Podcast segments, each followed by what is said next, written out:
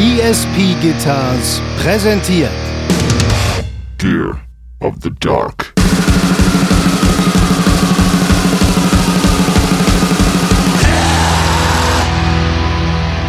Und ja, der spendiert dir ganz viel Freibier und der sagt dir auch die tollsten Sachen über deine Musik und deine ach so wilde Bühnenshow und hast du nicht gesehen. Aber das sagt dir der Paten nur, weil er was von dir möchte. Und zwar möchte der mit dir Geld verdienen.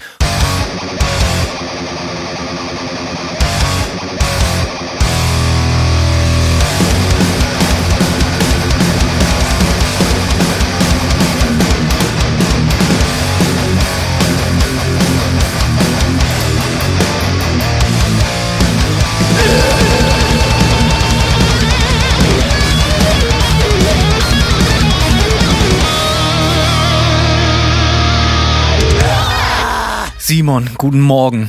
Moin, Hanno. Wie geht dir das? Bisschen groggy. Ein bisschen verknittert. ja, ich habe das Gefühl, du äh, hast versucht, mich abzufüllen, um mich ins Bett zu kriegen gestern. Simon hat bei mir übernachtet und ich bin dann immer ganz aufgeregt und äh, will halt Pyjama-Party machen, Kissenschlacht und wir haben bis, bis tief in die Nacht Nudelsalat gegessen. Äh, stimmt tatsächlich, das ist jetzt nicht ja. nur äh, im übertragenen ja. Sinne Nudelsalat. Kein Euphemismus. Nee.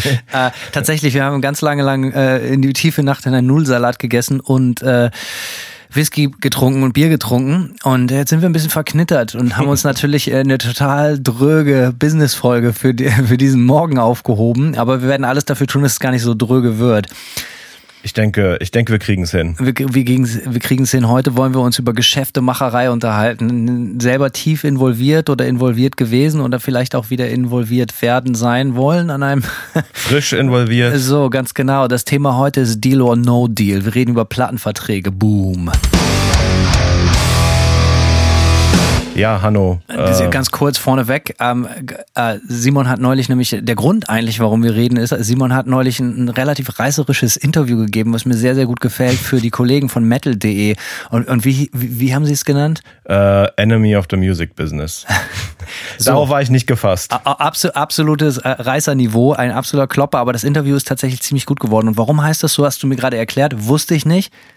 Ja, weil es äh, auch eine Napalm-Death-Platte gibt mit dem Titel. Das war mir natürlich nicht bewusst. Wieder, wie, wie, wie ich in diversen Folgen schon unter Beweis stellen konnte, eigentlich weiß ich so gar nicht. Scheiße labern wie ein großer, aber überhaupt kein, kein, kein fundiertes Backup-Wissen. Das ist so ein bisschen the story of my life, glaube ich. Ja, passiert. Als wir heute Morgen beim Frühstück saßen und, und, und Simon einen, einen ziemlich schlechten, schlecht, gel schlecht gelaunt, einen schlechten Kaffee trank, ja, mhm, den wir mhm. von einem sehr schlechten Geschäft hier von einer sehr schlechten Ecke der Stadt gekauft haben, äh, unterhielten wir uns nämlich schon so ein bisschen vorab um das ganze Thema und er fragt, was ich ganz interessant finde, ob es überhaupt Plattenvertrag, ist das überhaupt noch, ob das noch einen Knalleffekt hat, das Wort hast du, glaube ich, benutzt, ob mhm. das überhaupt noch richtig geil fickt, ob es richtig schiebt und knallt. Hey, die Band hat einen Plattenvertrag. Weil ich erinnere mich, Mhm. Dass als ich angefangen habe, Musik zu machen in den 90ern, Mitte der 90er Jahre, dass egal, welche Mucke du gemacht hast, sag ich ganz klar, egal, ob du mit einer Metalband unterwegs warst, Punkband oder sonst was, es war halt noch so voll in den Köpfen drin. Äh, ja, und dann kriegen wir einen Plattenvertrag. Ja. Und dann kriegen wir einen Deal und dann, dann, dann. Dann na, geht's richtig los. So. Und es drehte sich alles nur um den Plattenvertrag. So. Ich kann mich erinnern, dass ich in sehr, sehr jungen Jahren noch ganz viel Demo-Tapes, also richtig Demo-Kassetten in Umschläge gestopft habe und äh, die zu Plattenfirmen geschickt habe. Ja, also ja. Ganz fürchterliche Kapellen. Ja, ich habe ja hier schon den einen oder die eine oder andere Schandtat vorgespielt im Podcast. So, äh, ja, unkommentiert halt einfach. Ja, so das sind wir und wir haben es aber richtig, äh, richtig, richtig drauf. Das merkt ihr ja selber. So, das ist hier unsere Kassette. Die könnt ihr dann gerne auf CD rausbringen und äh, die dann halt auch durchaus zu den Major-Firmen geschickt. Und ich frage mich bis heute, ob die jemals gehört wurden, denn die Wahrheit ist wahrscheinlich, also wenn du so eine Kassette in den 90ern zu den Majors geschickt hast, wurde da wirklich jemand, der, der, der Industrie, das ist ja das Problem, der Industrie ging es ja gut, der, der Industrie ging es ja viele Jahre wahrscheinlich viel, viel, viel zu gut, aber die fetten Jahre sind vorbei. Mhm. Wo leider nicht nur die Plattenfirmen, sondern halt auch wir Musiker drunter leiden. So, aber wie gesagt, hast du äh, Platten, äh, Kassetten verpackt und zu Plattenfirmen geschickt? Ähm, CDs vielleicht. Aber ganz ehrlich, als ich angefangen habe, so richtig ernsthaft Musik zu machen, ähm, war das aufgrund dessen, dass ich so ein bisschen mehr zu der Zeit dann doch so ein bisschen in der Peripherie der Hardcore-Szene war, war das eigentlich gar nicht so ein Thema, weil die ja eh, die Szene war ja so ein bisschen selbstverwaltet, kann man sagen. Ne? Da gab's halt so die Netzwerke fürs Shows spielen und äh, klitzekleine Labels, die irgendwie Sachen rausgebracht haben. Und äh, man hat sich dieser Infrastruktur dann so ein bisschen bedient. Aber ich erinnere mich in meinen ersten Bands so, also die Bands, Blazing Angels, um die mal wieder rauszukramen. So, da erinnere ich mich, dass die zum Beispiel. Darf damals, in keiner Folge fehlen. Darf in keiner Folge fehlen, so. Da erinnere ich mich, bevor ich äh, da kurz Aushilfsbassist gemacht habe, äh, haben die sich bei Roadrunner Records unter anderem beworben. Wie du das immer runterspielst, kurz Aushilfsbassist. Ja, Roadrunner so Records. Und wie, was kam zurück von Roadrunner? Äh, ich glaube gar nichts. Oder so ein, oder fast so ein Form, Formschreiben. Als wenn du dich für einen Job bewirbst und dann so, ja, wir haben gerade nicht die Kapazitäten oder so. Wir Aber melden uns bei Ihnen. Rufen Sie uns bitte nicht an, wir melden uns bei ja, Ihnen. Genau, so ungefähr, ja. Also äh, die haben sich auf jeden Fall, also ich kann mich noch sehr gut dran erinnern, dass die Band auch irgendwann mal so ein richtig aufwendiges Paket gemacht hat. Wie gesagt, ich, ich muss noch mal den Punkt äh, untermauern, dass ich nicht fest in der Band war. Ist Deswegen habe ich das leider persönlich nie gesehen, aber ich glaube, die haben irgendwas mit so einem abgetrennten Puppenkopf oder so. Also die wollten schon so richtig so ein äh, Metal-mäßig irgendwie so ein, so ein Promo-Paket zusammenbauen. Da haben die irgendwas gebastelt. Ich habe es aber leider nie in Persona gesehen, sondern nur davon erzählt bekommen. Relativ viele Bands gemacht, tatsächlich äh, in der Hoffnung, so aus der Masse rauszustechen. Genau. Ich habe ja auch mal bei einer Plattenfirma gearbeitet. Äh, äh, mhm. Gar nicht so lange, aber da, da war ich auch so der Typ, so natürlich, wie das so ist also ich kann aus eigener Erfahrung sagen, so der, der, der unterste Angestellte in der Hierarchie, das ist der Typ, wo die ganzen Demos auf dem Tisch landen. Und das war dann bei mir auch der Fall. So, also wenn eure Karriere nicht geklappt hat, dann bin ich wahrscheinlich der Grund dafür.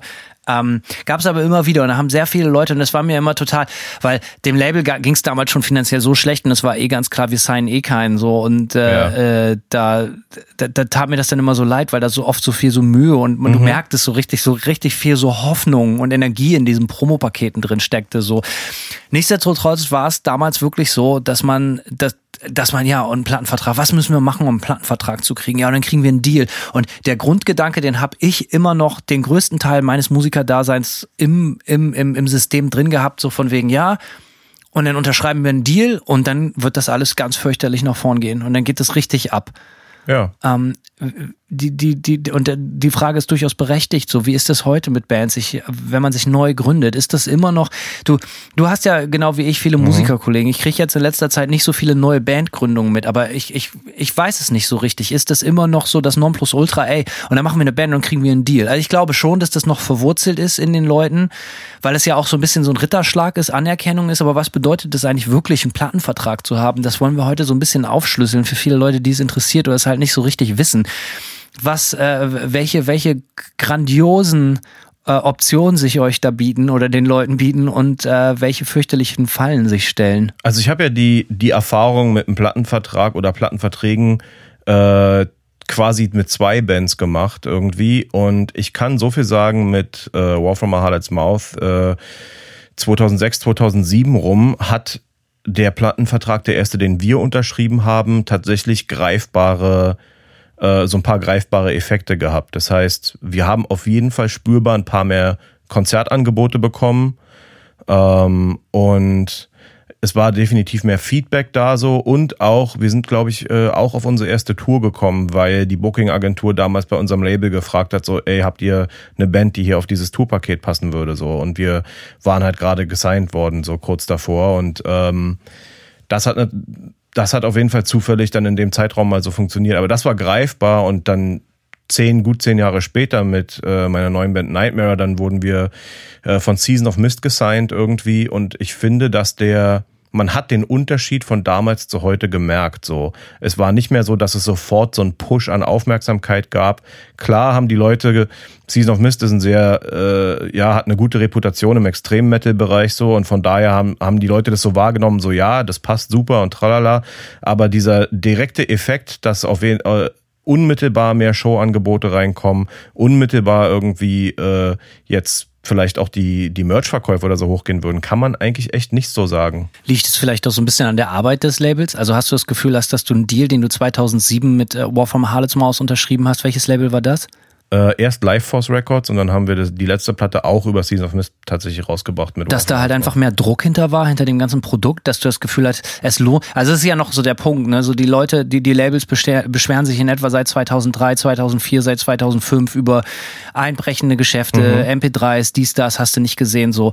Kann es sein, dass du einen Deal, den du 2007 unterschrieben hast, da einfach noch viel mehr Wumms hintersteckt, da halt auch an Manpower, Frauenpower, so einfach? Würde ich nicht unbedingt sagen. Ich glaube, bei Lifeforce war ja doch ein relativ ähm, überschaubares Label von der Größe. Die hatten ein paar wirklich gute Releases so am Start, aber ich finde, Lifeforce war mal so ein Label, was so mit einem Bein noch im Underground stand und mit dem anderen so ein bisschen äh, mehr so in diesen Metal, Metalcore, was auch, was auch immer, äh, äh, Mainstream würde ich jetzt nicht sagen, aber so ein bisschen, das war so, es war kein, kein wirklich großes Label, aber auch kein wirklich kleines Label. So, ähm, ich glaube einfach tatsächlich, dass das damals trotzdem mehr bedeutet hat, auch, auch in der Szene so ein bisschen. Eine Monopolstellung vielleicht, ne? Heutzutage ist es vielleicht einfach so, dass Labels nicht mehr die, diese besagte Monopolstellung haben, was ja eigentlich mhm. zu begrüßen ist. Kann ja. es sein, dass das dich das dahin verändert hat, dass es damals so, ey, Labels haben bestimmt, was auf den Markt kommt, in welcher Form es auf den Markt kommt, mit welcher Vehemenz es auf den Markt kommt und heutzutage hat halt jeder die Möglichkeit, äh, äh selber unmittelbar Musik zur Veröffentlichung. Jeder kann ja. sich bei den Streamingdiensten anmelden. Du kannst einfach offiziell ein Label gründen und kannst sagen, ey, ich bin jetzt ein Label so und wir machen Digital-Release oder, oder sonst was so, ne? Ja. Das halt einfach durch das Internet und die ganzen Digital-Releases, die Streaming-Plattformen und so, dass, ähm, dass, dass, dass das 2007 halt eine andere Relevanz hatte, halt einfach mehr, mehr Impact so. Und es gab damals halt keine Streaming-Services so. Äh, ich erinnere mich, unsere Platte war irgendwie katastro äh, katastrophalerweise oder vier oder sechs oder acht Wochen vor Release äh, ist das geleakt so, ne? Aber Fakt war, wenn man eure Platte 2007 hören wollte, dann ging das nur über das Label, beziehungsweise über Oder die, illegale Downloads, genau. Genau, aber ja. eigentlich im Prinzip, wenn wir mal bei dem, beim offiziellen Weg bleiben, einfach ja. über Produkte, die das Label zur Verfügung gestellt hat. Richtig. So. Und das ist halt so die Frage, wenn, wenn du heute eine neue Band erkennst, ist dir das auch, oder entdeckst, ist dir das eigentlich scheißegal, ob es ein Label ist oder sonst ja, was. Absolut, ja. Und die Musik ist ja eh noch verfügbarer, eben aufgrund, klar, der Entwicklung des Internet-Streaming-Services. Äh, Bandcamp gab es damals zum Beispiel auch noch nicht. Also da hat sich schon viel Infrastruktur entwickelt, auch die ähm, vielleicht bis zum gewissen Grad zumindest den Veröffentlichungsschritt, äh, den enorm vereinfacht, so, was natürlich auch Nachteile hat, ja, irgendwie eine größere Sättigung des Marktes in Anführungszeichen so. Also es ist äh, Es gibt manchmal so viel Musik, man sollte das eigentlich total begrüßen und sich total darüber freuen und das wäre auch die richtige menschenfreundliche Antwort, aber es gibt manchmal so viel Musik, dass mir schlecht wird.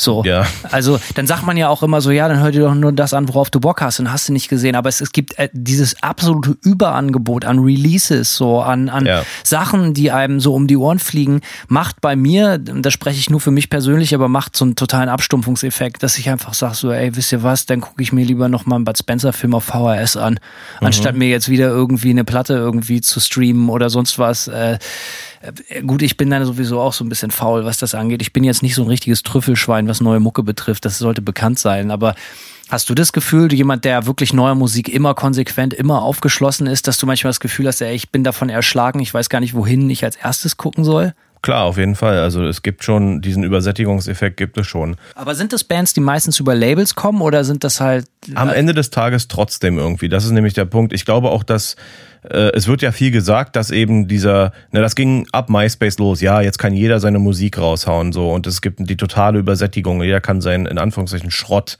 abladen irgendwie so. Ne, das war ja so ein bisschen das Klischee, dass es auf einmal kein äh, keinen keinen richtigen Filter mehr gibt, so ja, irgendwie was, kein Qualitätsfilter, was rauskommt. Aber ganz ehrlich, ich habe das Gefühl, dass das auch mit den Labels trotzdem weiter so los äh, äh, oder dass das Labels auch teilweise so mitgemacht haben, ja, wenn es irgendwelche Trends gab, ablesbar in gewissen Musiknischen, dann haben die Labels erstmal fünf Trendkonforme von diesen Bands gesigned so und das halt rausgeknallt irgendwie und man wurde dann trotzdem auf einen Schlag irgendwie mit mit sehr viel äh, äh mit sehr viel mit sehr viel Musik einer von von einem Stil erstmal so zugeschüssen so. Also da sind auch Labels mit mit dran schuld. Weil das ist das, was ich meine. So, wenn du sagst, so, es gibt so viel, der Markt ist so überschwemmt und so überflutend, es gibt so viele Releases, ähm, aber unterm Strich sind die meisten doch, kommen doch über ein offizielles Label, von der Größenordnung mal abgesehen. Das wundert mich, weil das so, so, so, so skurril ist oder weil weil auf der einen Seite sagt man, ey, die die die die die Hürden sind so niedrig geworden, die Wege sind so kurz geworden und jeder kann eigentlich releasen. Warum sein trotzdem wo ist der Mehrwert? Warum signen so viele Bands immer noch dann bei Labels? Oder warum signen so viele Labels immer noch Bands, wenn sich jeder darüber beschwert, er kriegt nicht genug vom Kuchen ab? So, weil das ist ja die generelle Frage vielleicht auch dieser Podcast-Folge. Mhm. Deal or No Deal ist, ist, ist der, ist der klassische Plattenvertrag veraltet? So, braucht es noch irgendjemand? Brauch, brauchen die Kids da draußen irgendeine eine Mittlerposition noch? Brauchen die eine Vorabauswahl eines Labels, eine Qualitätskontrolle? Irgendjemand, der sagt, ey, wir haben eine neue Band gesigned, wir sind A&Rs, wir sind, wir sind äh, Talent Scouts, wir wissen, wo der Frosch die Locken hat, wo der geile neue Scheiß ist, so. Und das äh, Pushing to the Kids. So, braucht das irgendjemand? Jemand? Ähm, das ist eine sehr gute Frage. Ich glaube, dass tatsächlich für die, für die Kids in Anführungszeichen oder auch für die Fans ähm, nicht unbedingt das Label der, des, des, äh, dieser Qualitätsfilter sein muss. Ich glaube, dass viel auch über heute bestimmt über Influencer auch geht oder auch einfach über Leute. Man hat so seinen Zirkel und die Leute teilen auch Musik innerhalb ihrer Zirkel so und ich glaube, da äh, informiert sich viel schon auch aus diesem so ein bisschen aus dem eigenen Dunstkreis raus und äh, ob ja, das ist ja das Ding so. Ich, also ich lerne selten neue Musik kennen, weil sie auf einem, auf Label X rauskommt. Es gibt ein paar Labels persönlich, wo ich sagen würde, ich finde sehr cool, dass diese Labels existieren, weil die sehr, sehr spezifisch durchkuriert sind, äh, kuratiert sind so. Ähm, äh, ne, das sind dann eben eher so Boutique-Labels vielleicht, aber es ist selten, dass ich jetzt eine neue Band äh, kennenlerne, weil die auf Metal Blade rauskommt. So, also verstehe mich nicht falsch. Ich bin dem Konzept Label in keinster Weise, das soll hier nicht wertend gemeint sein, so, nö, sondern nö. mich interessiert es nur, der Sache auf den Grund zu gehen. Äh, ich finde, ich erinnere mich halt sehr gerne an die guten alten Zeiten, wo viele Labels halt auch noch eigene Printkataloge draußen hatten und solche ganzen Geschichten, wo wirklich, wo, wo auch gerade so Metal-Labels und so, ne? Ähm, wo das halt schon irgendwie eine gewisse Qualitätskontrolle war. Okay, das, ne, das ist jetzt ein sehr, sehr vage These oder gewagte ja. These, weil viele Leute natürlich behaupten so, ja, da, äh, Label XY äh, hat dann und dann alles gesigned, was nicht bei drei auf dem Baum war und die haben alles an die Wand geschmissen und gucken, welche Scheiße kleben bleibt und bla und ja. so. Ne? Die Hater gibt es halt auf jeden Fall immer. Aber grundsätzlich ist die Frage, was bietet, ne, wenn es wirklich so ist, dass das Geschäft so schlecht ist und man verdient so wenig Geld und die, die Beschwerden liegen auf Bandseite, auf Künstlerseite als auch auf Businessseite. Warum gibt es dieses Konzept in dieser Form noch? Weil ich weiß aus erster Hand, es gibt immer immer noch klassische Plattenverträge, wie du sie auch schon vor 20, 30, 90 Jahren unterschrieben hast. Und die haben sich dann sagt man immer, also ich glaube nicht, dass die sich unterm Strich zum Besseren gewendet haben. So natürlich sind die vielleicht ein bisschen laxer geworden. Du kriegst vielleicht eine etwas höhere prozentuale Beteiligung, als wenn du 1950 Elvis warst und irgendwie da und da unterschrieben hast. So, das mag alles sein.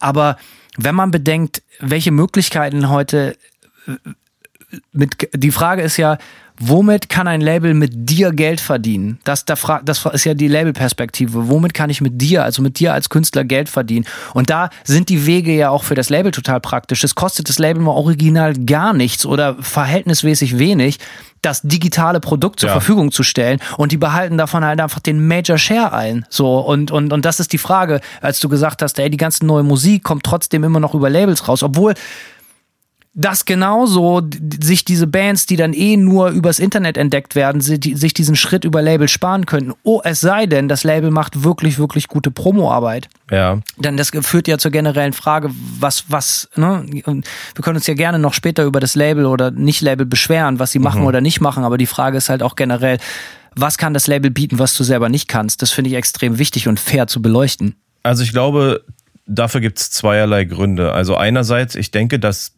viele Bands äh, und da lehne ich mich jetzt ein bisschen aus dem Fenster, aber ich glaube, dass viele Bands so ein bisschen auch desperate sind, das Game mitzuspielen. So, ja, man hat die Hoffnung darauf, wenn man jetzt zu einem äh, Plattenlabel geht, dass sich eben dieser Effekt ein, einstellt. Ja, mich werden schlagartig viel mehr Leute hören, ne, äh, und und das das gibt mir dann die Möglichkeit, äh, dass eine größere Nachfrage entsteht und ich kann auf Tour gehen so und äh, dann a meine Musik performen und b damit Geld verdienen. So, ich glaube, das erstmal ist so äh, das Motiv von den Bands so. Und äh, die Labels, ich sag mal, was natürlich schwierig als äh, als DIY-Band vielleicht äh, zu regeln ist, die Labels bieten natürlich a, wenn alles gut läuft, eine vernünftige Promo, das läuft mal besser, mal schlechter so.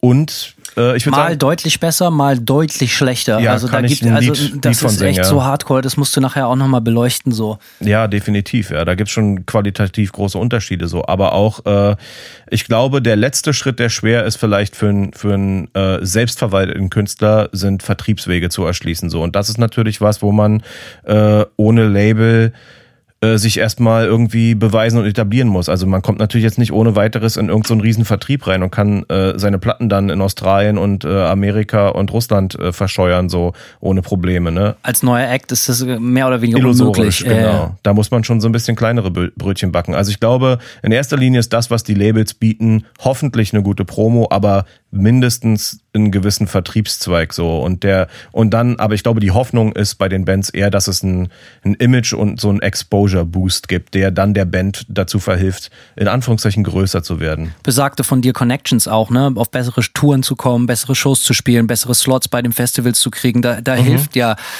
ein Deal schon bei. Aber es kommt ja Klar. halt auch immer drauf an, über welches Label wir reden jetzt so, ne? So, wir waren ja bei Manta zum Beispiel, wir waren bei der ersten Platte bei Swart Records, ein, ein kleineres Indie-Boutique-Label, wenn man so will, aus, aus Finnland. Super Label. Ähm, und dann ha, sind wir für die nächsten zwei Platten bei, bei Nuclear Blast gewesen. Momentan haben wir gar kein Label und auch bewusst nicht, weil wir noch nicht genau wissen, wo die Reise hingehen soll. So. Ähm, und ich kann eigentlich nur Gutes sagen über die Zeit bei Nuclear Blast. Das muss man, weil für uns haben sich genau die Dinge eingestellt, die, die, die man sich als Band, die, die sich ja damals schon, bevor wir bei Blast gesigned haben oder während wir bei Blast gesigned haben, 2015 den Arsch abgespielt hatten. Ne? Wir haben, haben mhm. ein, zwei Jahre richtig Vollgas gegeben, weltweit, überall, jedes Klo achtmal gespielt, wenn man so will. Und gib ihm, haben auch dann schon ganz gut Platten verkauft im Underground und so. Es war halt auf jeden Fall ein, in Anführungsstrichen gefundenes Fressen. Deal, der, der sinnig erschien für eine Plattenfirma und aber auch für uns so. Ja.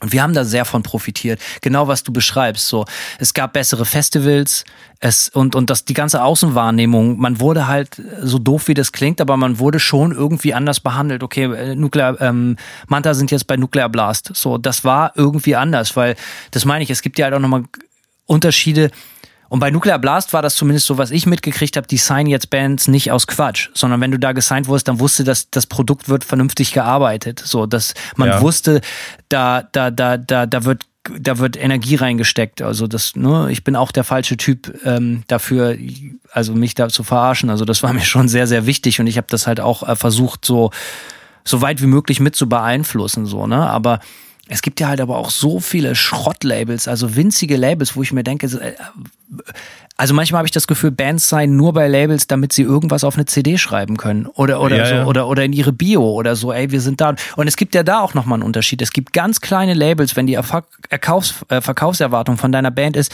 ey, wir wollen 500 Vinyl verkaufen im Zeitraum von anderthalb Jahren oder so was gar nicht mal wahnsinnig schlecht ist für eine kleine äh, ja. nischige Underground-Band ist oder so, ne? So ähm, und dann gehst du zu einem kleinen Boutique-Label, was dein Kumpel in, in Wuppertal führt oder sonst was. Und das macht alles total Sinn. Aber es gibt ja auch Labels, das sind eigentlich weltweit operierende Unternehmen, wie du das gerade mit dem einen oder anderen beschrieben hast. Und die signen Bands Einfach weil, also es gibt ja immer noch diese Politik, so ja, wir signen die jetzt zu richtig schrottigen Bedingungen, bevor sie irgendjemand anders signed und dann lassen wir sie einfach als Karteileiche verbluten hier, wenn die nicht irgendwie Geld machen. Aber das ist so ein Catch-22, natürlich machen die kein Geld, wenn ihr kein Geld reinsteckt. So. Ja. Und ich bin immer wieder in erster Linie erschrocken, wie viele junge Bands da draußen immer noch glauben, ey, und dann unterschreibe ich jetzt einen Plattenvertrag und dann geht es unserer Band besser und dann verdienen wir alle Geld. Weil erstmal passiert bei den meisten Plattenverträgen erstmal, dass du ganz, ganz, ganz lange überhaupt kein Geld verdienst und ja, vielleicht. Das Gegenteil, ja. Genau, eher das Gegenteil. Vielleicht sogar das bisschen Spielgeld, was dir noch bleibt, halt auch irgendwie weg ist. So wo man auch wiederum fairerweise sagen muss, so ein anderer Vorteil, der wirklich ein reeller Vorteil ist, der gegeben ist, so, dass wenn du einen fairen Deal abgreifst, dass das Label dir natürlich ein Produktionsbudget gibt, einen Vorschuss zahlt. Ja. Sachen, die du vielleicht selber nicht stemmen kannst, wenn du kein eigenes Studio hast, wenn du nicht sonderlich talentiert bist, was das angeht, wenn du deine eigenen Platten nicht selber machen kannst, sondern du musst in ein klassisches, handelsübliches Tonstudio gehen und eine Platte machen. Und dann kostet sie halt eben 5000 Euro oder 10.000 Euro oder sonst was. Das Geld musst du halt erstmal aufstellen. Das ist richtig, ja. Also ich würde erstmal sagen, äh, zu deinem Punkt mit Manta, ähm, ich denke, die Hoffnung, dass das so läuft, hat genau jede Band, die einen Plattenvertrag unterschreibt. Jede Band hofft genau diesen Effekt, dass sich dieser Effekt einstellt. Großes Label, geile Promo-Arbeit und es äh, wirkt sich dann auch positiv aus, wie du schon sagst. Man kriegt äh, fettere Festival-Slots und die Band wächst dadurch so. Ich bin aber der Überzeugung, dass das halt bei der Masse an Bands, die auch, äh, auch selbst bei größeren Labels wie jetzt vielleicht Nuclear Blast oder so, da sind ja auch trotzdem immer noch also Dutzende, wenn nicht hunderte Bands, die keinen wirklichen Erfolg haben, so ja, wo das halt so ein bisschen, die verkaufen moderate, moderate Zahlen, spielen aber nicht auf Wacken oder was weiß ich so. Da läuft dann halt äh, ja, läuft dann halt so viel nicht. Und ich glaube, am Ende des Tages so ist dieser prozentuale Anteil von Bands, bei denen es funktioniert, wie bei euch, relativ klein.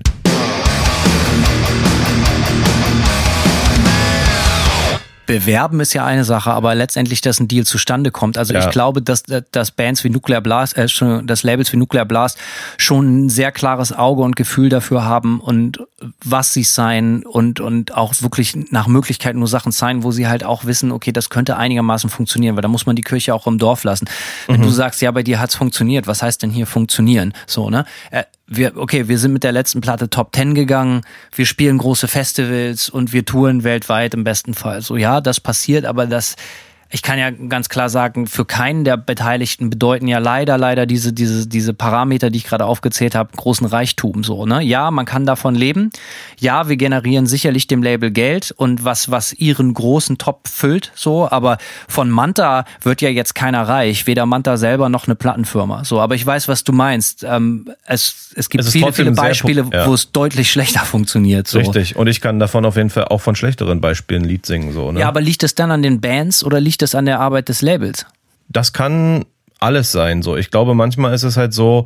Ich glaube, es gibt Labels, die bei denen gehört mit zum Businessmodell, dass man Bands signed, in die man keine Arbeit steckt, weil wenn du nachher, sagen wir mal so, sagen wir mal, du signst beim Label und die haben 40 Bands, bei denen nicht viel geht, die verkaufen 2000 Platten oder irgendwas, aber das Label steckt auch nicht wirklich viel Arbeit und somit auch nicht wirklich Geld rein, dann ist das für die fast wie ein passives Einkommen. Da wird einmal, da wird einmal so ein bisschen Aufwand betrieben, um die Sache äh, äh, rauszubringen und in die Vertriebsstrukturen einzubauen und dann ist das so ein Selbstläufer, der kleckerweise Geld einbringt und wenn du das 50 Mal hast, äh, dann werden davon auch Gehälter bezahlt, so, weißt du? Das darf man halt auch nicht ganz unterschätzen. Ich glaube, dass dieser Unterbau an Bands, bei denen dieser dieser Knalleffekt eben nicht eintritt, so ja, dass dieser Unterbau durchaus für Labels auch gar nicht ganz irrelevant ist, so, weil natürlich äh, man mit vielen kleinen Bands irgendwie auch auch Kohle macht, so ja. Also wenn du wirklich bei einem großen etablierten Label unterschreibst. Es muss ja nicht ein Major sein, aber ein, ein mittelständiges oder großes, große mhm. Pla klassische Plattenfirma und einen klassischen Plattenvertrag unterschreibt, den wir auch später noch beleuchten können, wie so ein Plattenvertrag eigentlich aussieht, was so was so drinsteht im Normalfall. So, ähm, aber eigentlich so die die die die ähm, das Klassenziel ist ja, lass uns davon tausend Einheiten verkaufen. Also dann ist das absoluter Blödsinn für alle Beteiligten. Warum, ne, sowohl für die Plattenfirma, egal ob passives Einkommen, dies oder das, aber schon allein der ganze Aufwand, sich mit den Leuten auseinanderzusetzen, auf Verträge aufzusetzen und hast du nicht gesehen. Also wenn du wirklich eine Band bist und du weißt das auch selber, dass du wahrscheinlich nicht mehr als tausend Dinger verkaufst oder was immer noch total amtlich ist, so, ne? Mhm. Es ist ja nicht wenig, jetzt tausend Platten abzusetzen, musst du auch erstmal schaffen. So, ähm, ja ey, dann, dann ist dir auch nicht mehr zu helfen, wenn du dich mit dem Klassenziel an eine große Plattenfirma wendest und dann wunderst, dass du kein Geld siehst. So, das muss man halt auch nochmal ganz klar den Zahn vielleicht den Leuten da draußen ziehen, die jetzt gerade eine neue Band gründen. Ähm, wenn deine Band aufgrund der Musikfarbe oder aufgrund dessen, dass, dass, dass die Band nur fünf Shows im Jahr spielt oder so, weil die alle bei der Bank arbeiten oder Zahnärzte sind oder Mathelehrer, äh, dann, dann verkauft sich die Platte halt auch einfach nicht so richtig viel, sondern wirklich nur in deiner gesetzten Zielgruppe im Underground. Und das ist ja auch vollkommen in Ordnung. Aber dann wäre es meiner Meinung nach absoluter Blödsinn, mit so einem Vorhaben und mit so einer Realität im Nacken bei einem klassischen Plattenvertrag zu unterschreiben, weil dann gehst du entweder zu einem Boutique-Label, zu einem Kumpel machst, sagst und sagst du, ey, kannst du bitte die Platten pressen? Dafür kriegst, machen wir nach, nach, nach, nach Abzug aller Kosten machen wir einen 50-50-Deal oder so. Ja. Das kleine Label ist vielleicht gut vernetzt, hat ein gutes Standing bei den, bei den, bei den Musikmagazinen, macht auf Kumpelbasis eine, eine günstige Promo, die, die der Typ, der dasselbe, das Label fährt, vielleicht sogar selber macht. Und dann verkaufst du tausend Platten und machst sogar noch einen Markt damit. So, ne? Also, oder du machst es halt direkt echt selber. Das Ja, ja. ist so, so, ich glaube, man muss halt sich sehr, sehr, sehr Man muss mit sich selbst ehrlich sein, auf jeden Fall. Unbedingt, man muss sich über die Realitäten im Klaren sein, so denn denn wie gesagt, eine Plattenfirma fragt sich immer, womit kann ein Label mit dir Geld verdienen, mit dir, mit deiner Kunst, mit deinem Produkt, mit deiner Band, aber die Frage an dich sollte in erster Linie sein, womit kannst du dein Geld verdienen? So, was wo, womit wenn du, ne? Also, wenn wenn sich dein, deine Plattenverkäufe von von von 200 CDs auf 20.000 oder Platten-Vinyl schießt, weil du bei einem Label bist und das Label dir die Strukturen bietet und die Marketing-Power gibt und dir Videos bezahlt und dich auf Tour schickt mit Tour-Support und diese ganzen guten Sachen, die ein Plattenvertrag haben kann, Kann, ja, ja, auf jeden Fall. äh, dann macht das alles total Sinn. Wenn das deine Band aber von vornherein überhaupt nicht hergibt und wie gesagt, das ist nicht wertend gemeint, sondern es sind einfach ist den Umständen oder auch der, der, der Soundfarbe geschuldet oder so, dann äh, äh, sind, glaube ich, ganz, ganz, und das ist vielleicht auch ein wichtiger Teil dieser Folge, dass viele Leute lernen müssen und akzeptieren müssen, dass viele Bands ohne Plattenvertrag viel, viel besser aufgehoben sind. Gerade in, Absolut, ja. gerade in den heutigen Zeiten. Und das, da würde ich gerne mit dir noch viel mehr drüber sprechen. So, ich meine, wie, wie, wie stehst du, würdest du nochmal einen klassischen Plattenvertrag unterschreiben? Wie waren deine Erfahrungen 2007? Wie waren deine Erfahrungen 2000? 18 oder so, wann auch immer dann nochmal, ja. Genau, und mit Nightmare später so. so Ähm. Vielleicht kannst du das mal kurz zusammenfassen. Also meine Erfahrung, Wie viel Geld hast du gesehen? Was die die ich sehe keine blinkende Null. Rolex am Arm, Simon. ja, ich habe äh, wirklich nichts gesehen, muss man ganz klar so sagen. Äh, nichts muss man aber jetzt auch ein bisschen aufschlüsseln so. Ähm, Und ich meine, nichts klingt ein bisschen eigenartig. Klingt ein bisschen eigenartig, ja. Nee, wir haben natürlich mit äh, beiden Bands Produktionsbudgets bekommen, ne? Und das ist, äh, wie du ja auch schon angesprochen hast, so ein Faktor, den, äh, wo ein Label quasi ein Risiko eingeht und in dich investiert. Und ähm, ja, wir haben, ich habe mit meinen Bands auf jeden Fall fünf Alben rausgebracht. EPs können wir jetzt ja erstmal ein bisschen so, so klein, Kleinst-Releases können wir jetzt ja mal ein bisschen ausklammern. Aber ich habe für jedes Album, was ich rausgebracht habe, natürlich ein Produktionsbudget bekommen mit meinen Bands. Ähm, und was übrigens nie äh, 5000 Euro überschritten hat. Also müssen wir auch ganz klar sagen, das sind jetzt keine Reden wir von einem klassischen n- n- n- Vorschuss oder Ja, genau. Produktion Vorschuss, ne? ja, so, ja, genau. So ein, Egal wie man es nennt, nur damit wir Ja. über das gleiche reden. Also Ja. Bands unterschreiben einen Plattenvertrag und in diesem Plattenvertrag ist normalerweise steht drin, ey, ihr kriegt das und das Geld als Vorschuss, damit ihr ja. davon leben könnt oder damit ihr damit eine neue Platte aufnehmen könnt oder so Ja. weiter und so fort. Also meine Vorschüsse waren immer maximal zum Aufnehmen einer Platte gut. Zum Leben äh, war da nichts mit eingerechnet. Wie dem auch sei, äh, wir konnten so quasi unsere Produktion bezahlen und ähm, dann bezahlst du ja diese, diesen Vorschuss in Kleinstprozenten ab sozusagen. Ne? Du pro verkaufte Einheit, je nach Format, kriegst du Prozente. Das bewegt sich meistens unter einem Euro pro Einheit, was nachher bei Ich dir glaube, hängen es ist bleibt. einfacher zu, zu sagen, so, äh, es be bewegt sich bei so klassischen, wir reden jetzt mal von Heavy Metal Musik. Ich glaube, bei den klassischen gängigen Label ist das immer so, dass sich das mehr oder weniger um die 20 äh, Prozent was, was, was, was eine Band bekommt. Das ist mal da drunter, ist mal da drüber.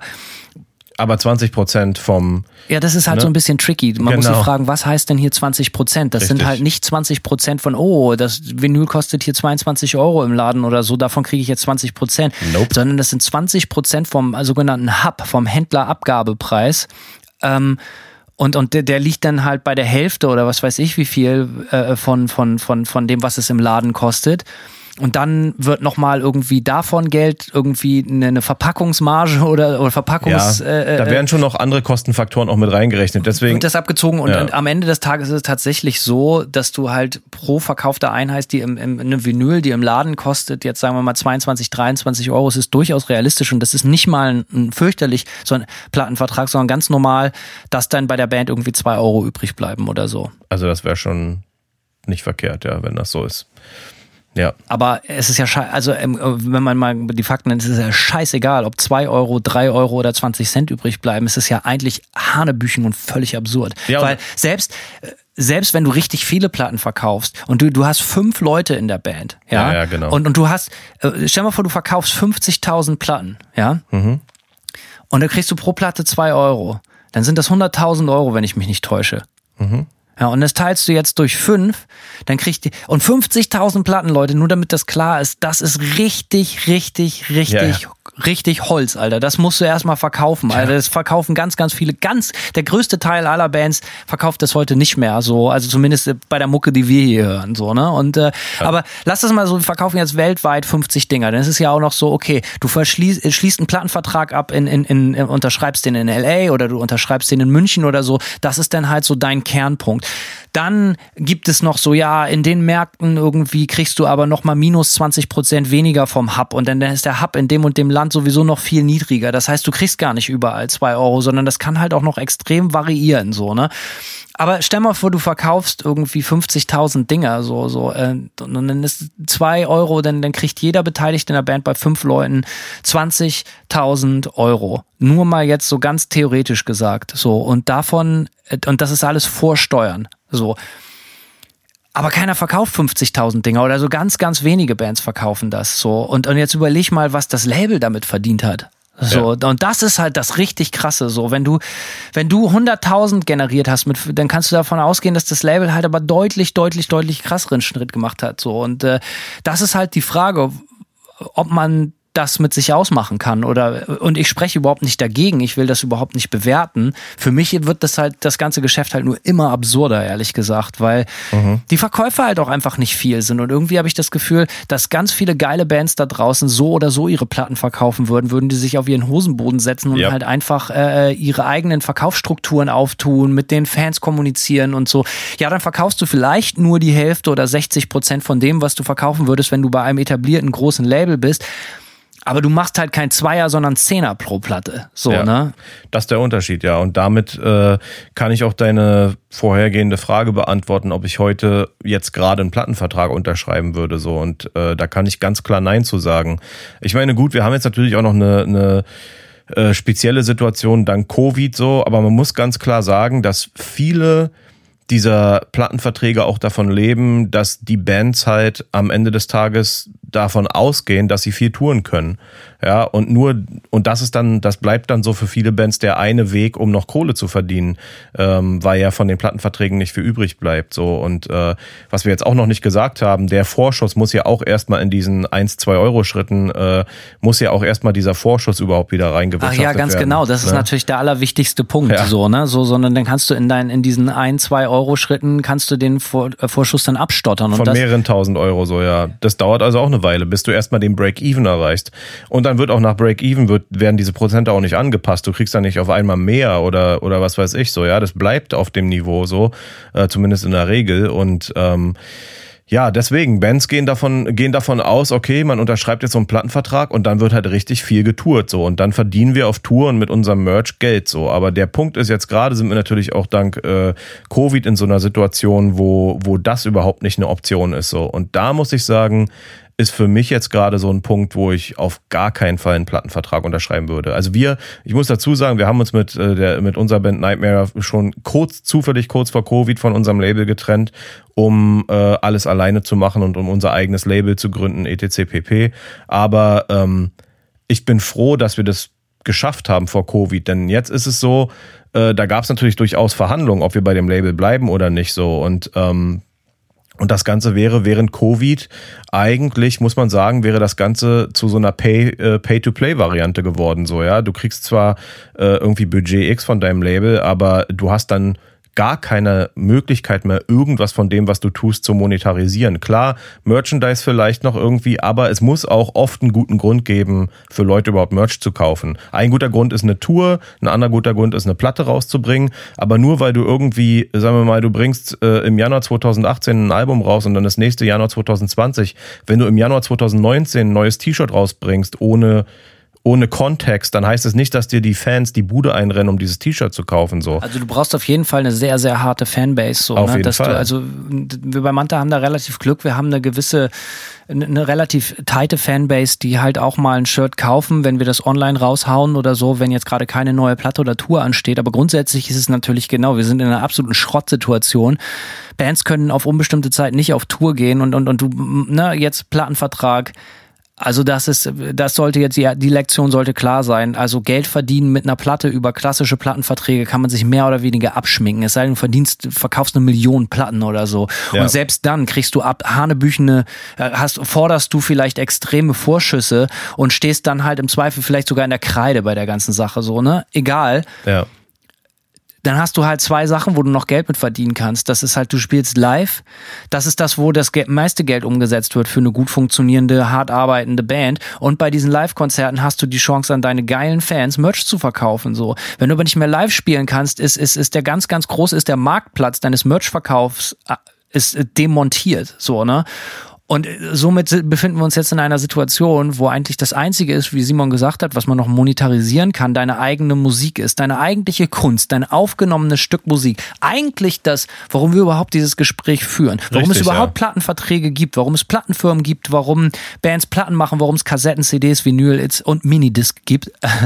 ähm, ist die und Musik, das, ja. Genau, und das ist das Einzige, was man, finde ich, und, und es gibt ja immer noch viele Leute, die sagen so, ja, ne, das ist ein ganz anderes Thema, das will ich überhaupt nicht aufmachen. Die sagen so, ja, ist es überhaupt noch angemessen, heutzutage in Streaming-Zeitalter und MP3s, bla bla bla, für seine Musik Geld zu verlangen? Ich finde ja. Ja, Dito, ja. Und äh, und wie gesagt, das ist deine einzige Chance, als Band noch Geld zu verdienen. So. Und, und das Problem ist, wenn du dann jetzt bei einer Plattenfirma bist und, und gar keine Chance hast, weil weil du nicht auf Tour gehen kannst. Ich meine nicht, dass wir uns falsch verstehen. Der Plattenfirma wäre das natürlich auch deutlich lieber, wenn du auf Tour gehst, weil wenn du viel Tours verkaufst du auch mehr Platten. Du bewirbst ja dein Produkt damit. Ja. Ne? In anderen Ländern, in anderen Städten, was weiß ich. Du bist die ganze Zeit unterwegs, du bist in aller Munde, die Magazine berichten über dich. Es ist immer was los und natürlich verkaufst du mehr Platten. Aus Labelsicht ist das wie eine laufende Promokampagne. Genau so, so sieht's ja. aus, weil der Name immer überall irgendwo aufpoppt so und somit natürlich auch immer dein neues Album, was du im Schlepptau hast, so zur entsprechenden Tour. Aber jetzt ist es gerade so, dass das Einzige ist, womit du noch Kohle machen kannst. Natürlich das Merch, was du selber über deine eigenen Kanäle, Online-Shops oder so oder über dritte Partner, die du selber regelst, verkaufst, über, über Mailorder oder so. Aber eigentlich fällt alles wieder auf deine eigene Musik zurück. Und vielleicht ist das genau der Punkt, der jetzt auch wichtig war oder so. Und ich will das überhaupt nicht mhm. romantisieren, nicht, dass wir uns hier falsch verstehen. Es ist eine absolute Scheißsituation.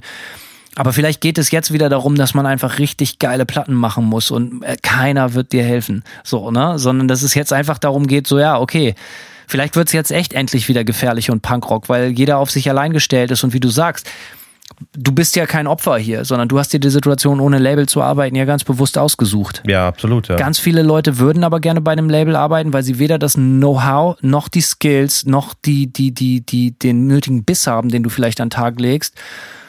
Oder sie sind bereits bei einem Label gesigned und sie sind dann eine Karteileiche. Und kommen nicht raus, ja, ja, ja auf jeden Fall. Das ist natürlich jetzt das Risiko, klar. Ich denke, das wird vielen Bands auch jetzt äh, während Covid so ein bisschen das Genick brechen. Ja, man hat, weil man darf ja auch nicht ganz vergessen, viele Labels äh, schreiben halt Verträge über drei bis fünf Alben erstmal so, ja, wenn du da als neue Band signst, so. Und das muss man sich auch ganz klar äh, überlegen, ob man das macht, so. Und gerade jetzt. Das ist halt eigentlich wie eine Ehe mit, mit, mit einem Partner, den du nicht wirklich kennst. Ja, der, genau. der, der wird dir in, in einem Katalog sich natürlich Mühe gibt, sich von der bestmöglichen Seite und und dieser, ich kann das aus eigener Erfahrung sagen und das ist auch der gute, das ist das gute Recht und der Job diesen des, des Partners, den du kaum kennst.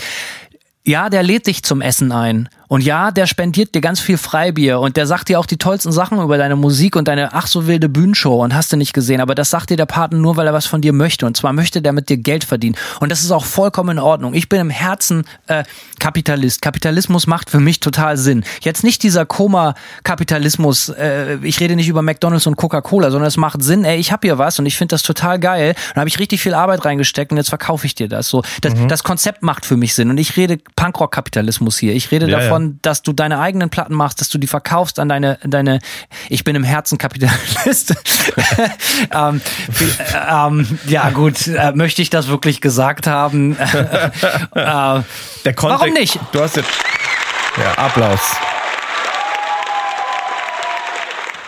Was ich damit sagen möchte, ist, dass eine Geschäftsstrukturen machen für mich Sinn und es ist für mich vollkommen in Ordnung, dass es eine Plattenfirma gibt. Hey, guck dich um. Plattenfirmen verdanke ich die tollsten Bands. Meiner Lieblingsbands verdanke ich Plattenfirmen. So, weißt du, so. Ich hätte ACDC nicht kennengelernt, wenn ich mir die hätte irgendwie äh, äh, im Underground, in einem örtlichen Freizeh irgendwie erkämpfen müssen. So, ich will nur sagen, ja Fair, fair enough. Lange ja. Rede, kurzer Sinn. Es macht total Sinn. Das Problem ist halt einfach, dass wenn du sagst, du signst für drei oder fünf Alben, ich fünf Alben ist echt selten so. Ich meine, das ist, also wer das jetzt Hab so ich, ja, wer das jetzt macht, ist gesehen ja. habe ich das auch. Ich Ja. möchte noch mal, ich möchte den Namen nicht nennen, aber unseren ersten Plattenvertrag, der uns mit Manta angeboten wurde, äh, bei der Gründung, das war, äh, äh, ist eigentlich egal, welche Plattenfirma das war. Es war ich möchte das nicht sagen. Es war auf jeden Fall eine Plattenfirma aus Los Angeles, ähm, eine klassische Metal-Plattenfirma hier aus den USA. Musst du mir dann nachher nochmal sagen, wer es war.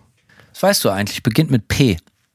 So, habe ich dir mal gesagt. Ist aber auch gar nicht wichtig. So, ähm, aber das waren so 19 Seiten oder so oder noch mehr und, und das ließ sich fürchterlich. Die Konditionen waren absolut unterirdisch. So ähm, für, für die ersten 2000 verkauften Einheiten sollte man laut Plattenvertrag überhaupt kein Geld bekommen. Nicht mal diesen einen Dollar oder zwei Dollar, nichts. Nice. Einfach Einfach um die sogenannten vom Label vorinvestierten Promokosten zu recoupen. Weißt du, Ah, wie viel ja. Kohle du mit 2000 verkauften physischen Tonträgern machen kannst, Alter? Da kannst du dann Michael mehr, Jackson, ja. ihm seine Mutter engagieren, für dich die Promo zu machen, für die Kohle Deutlich schon. mehr als eine Promokampagne äh, kosten würde. Es ist ja. eine absolute Frechheit so, ne? Und, und wie gesagt, und den habe ich dann irgendwie nach weiterer Studie des Vertrags irgendwann zurückgeschrieben, ey, so euer Vertrag liest sich wie die Nebenwirkung von einem AIDS-Medikament. Wenn das, wenn sich das, wenn mir das als Musiker passieren kann, was hier beschrieben ist, so, dann möchte ich nie wieder Musik machen. Danke, nein, so. Also wirklich mit allem Respekt, aber danke, nein. Danke, nein. Natürlich war man froh, einen Plattenvertrag angeboten zu bekommen, aber alter Vater,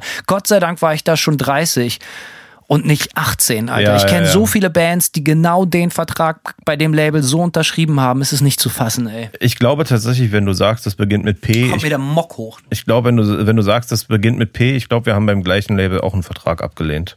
Ja.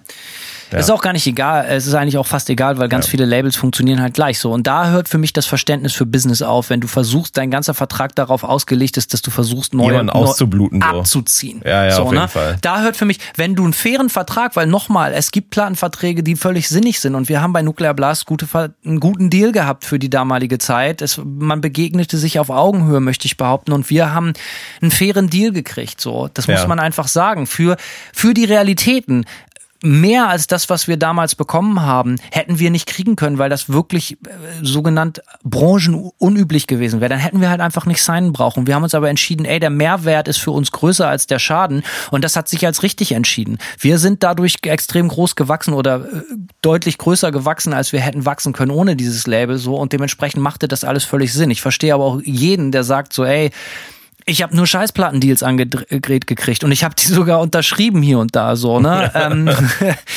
ähm, ich war klug genug, das nicht zu machen, aber das ist halt auch wahrscheinlich eher eine Ausnahme. So, ähm, Und der Punkt, wie du gerade sagtest, du warst halt auch 30 und nicht mehr 18 so, ne? Also ich muss, das muss ich halt auch ganz klar sagen. Ich bin jetzt halt auch 35 so und ich habe mit 35 angefangen, mein eigenes Label zu gründen, nach 15 Jahren, äh, in dem, ne, nach 15 Jahren mit Plattenverträgen und viel Touren und tralala, ähm, man muss, man muss auch erstmal eine gewisse Erfahrung natürlich sammeln und nicht jeder kann jetzt so aus dem Stegreif ein Plattenlabel gründen und loslegen. So, das geht natürlich auch nicht. Ich glaube, die Erfahrung, das kostet halt auch Zeit, so eine Erfahrung äh, zu machen. Und du hast natürlich die Erfahrung auch ein bisschen gehabt, weil du ja äh, auch schon, als du ein bisschen jünger warst, so ein bisschen in der Musikindustrie Peripherie auch gearbeitet hast. nicht so ein bisschen, sondern oder sehr viele, viele. Jahre. So, ich, ich Ja. habe bei einem Vertrieb gearbeitet, oder ich habe, Ja. ich habe, ich kannte mich mit Vertriebsgeschichten aus. Ich habe äh, bei einer Plattenfirma gearbeitet. Ich habe bei einem Management damals ge mitgearbeitet. Ja, das ist enorm viel wert, weil du dadurch natürlich- Promoter gewesen. Ja. Ich kannte das Ding und für mich war das immer klar, weil das immer das war, was ich machen wollte. Für mich war in jungen Jahren schon klar, ey, ich werde entweder Musiker oder ich möchte irgendwie in der Plattenbranche arbeiten, weil für Musik Musik das Ding ist. So. Ähm, Ja. Aber und da hast du natürlich recht, da hatte ich einen ganz großen Vorteil, weil ich das selber Absolut. einigermaßen einschätzen konnte, was da auf mich zukommt. Man darf aber nicht unterschätzen, Simon, dieser Moment des Geblendetseins, wenn du dann wirklich eine eigene Band hast und da kommt jemand an und bietet dir einen Scheißdeal an. Du suchst schon nach Gründen, den dann trotzdem zu unterschreiben, weil du schon und gebro- ich sag's dir, gestandene Branchenhasen haben mir damals geraten, Hanno, unterschreib diesen Deal. Das ist das Beste, was du jetzt kriegst. Besser als gar nichts. Ja, und du wirst schon sehen, es wird deiner Band helfen. Ja, das ist aber vielleicht auch so ein bisschen, weil diese Branchen, die alten Branchenhasen auch in ihrer eigenen Bubble leben. Für, für die funktioniert das ja auch irgendwie so, ne?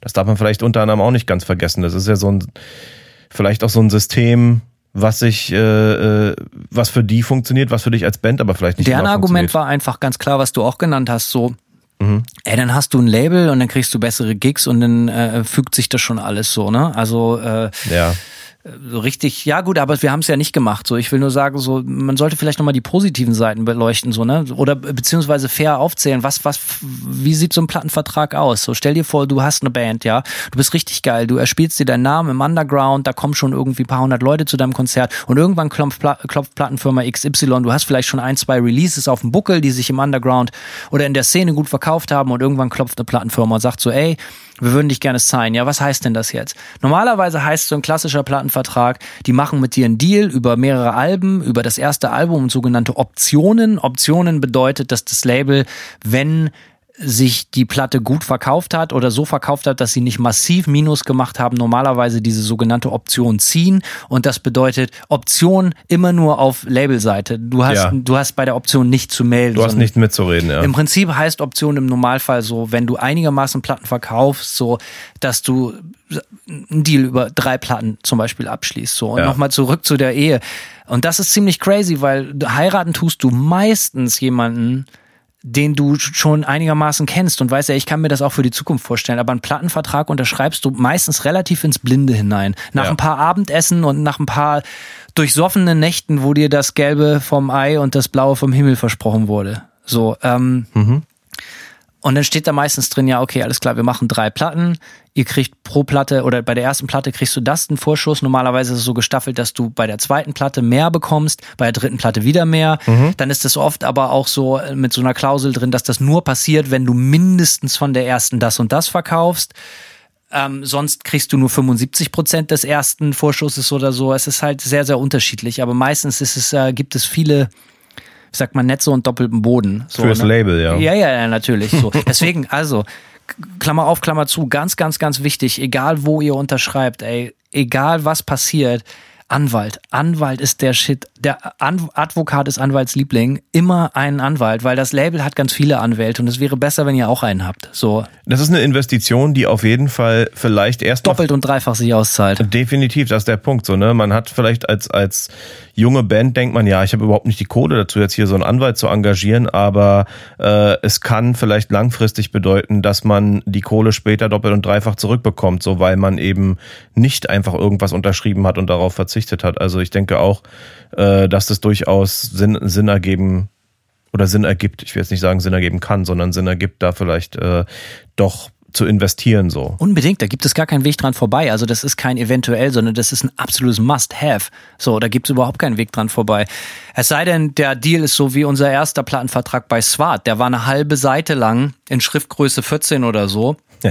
nice. Und äh, also den hätte ein Vierjähriger verstanden. So, und das war ein total fairer Deal. Das war ein Deal, wie ich ihn mir vorstelle. Es war ein Deal, wie ich ihn mir wünsche. Es war so alles, wir machen das und das und das, das machen wir nicht. Und nach fünf Jahren kriegt ihr alle eure Rechte zurück. Deswegen ist Mega. die Death by Burning wieder bei uns. Ähm, und, ähm, und dann abzüglich aller Kosten machen wir 50-50.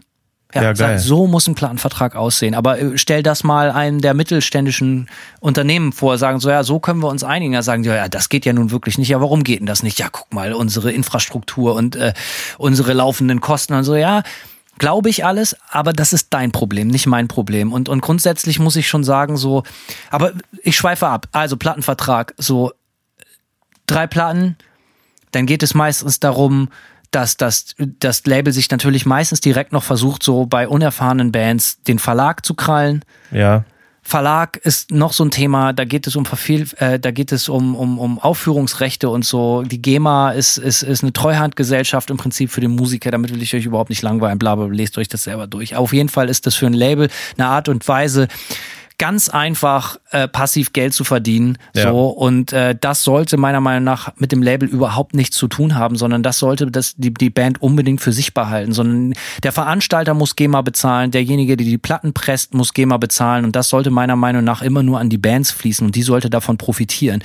Und normale Verlagsverträge oder zumindest war das früher so, waren immer 60, 40, völlig absurd, mhm. äh, weil ein guter Verlagsdeal macht total Sinn, wenn du wenn wenn wenn du äh, äh, ein Zauber Knabe bist, ja, der, der, der pro Jahr irgendwie für drei Werbespots geplackt wird oder so. Oder, ne?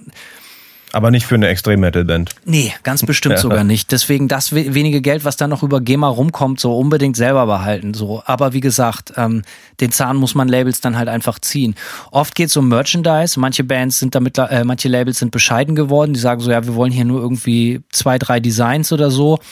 Andere Labels sagen, hey, wir wollen hier pro Album fünf Designs haben oder zehn Designs oder was weiß ich. Ähm, und ihr kriegt dann irgendwie von jedem verkauften T-Shirt irgendwie zehn Prozent oder so. Also ich übertreibe jetzt bewusst so ein bisschen, aber das ist halt auch das Ding. Meiner Meinung nach ist es so, okay, ihr wollt eine Plattenfirma, ihr wollt zu richtigen Schrottkonditionen für die Band Plattenveröffentlichung und die Band hat nichts davon. Ähm, und dann auch noch gerne mit den T-Shirts übrigens dasselbe Spiel abziehen, so, das ist halt völlig absurd. Unterm Strich sind die Gründe, bei, einem, bei einer Plattenfirma zu unterschreiben, halt wirklich relativ gering, so aus geschäftlicher Sicht. Was man halt nicht unterschätzen darf, und das muss man immer wieder betonen, dass, dass die Power, die, die eine Plattenfirma in eine Band stecken kann, sowohl Kohle, Marketing, um der Band Aufmerksamkeit zu generieren, das das selber ohne Label zu schaffen, ist extrem schwierig. Und das kann es total wert sein. Also die Rechnung, ey, ich verdiene mit den, mit den physischen Tonträgern nicht viel Geld. Dafür verdiene ich viel Geld mit geilen Touren und mit geilen Slots und guten Festivals und verkaufe da sehr, sehr viel Merchandise. Das kann trotzdem ein Deal sein, der sich sehr, sehr rechnet und für viele, viele Bands da draußen gut funktioniert. Ich glaube, Simon und ich sprechen hier von Extrembeispielen, beziehungsweise Beispielen, wo Bands tendenziell eher weniger verkaufen, eine ganz bestimmte Käuferschicht und Zielgruppe ansprechen. Und da muss man sich wirklich die Frage stellen, braucht man da einen Mittelsmann, der einem fast die ganze Marge zieht?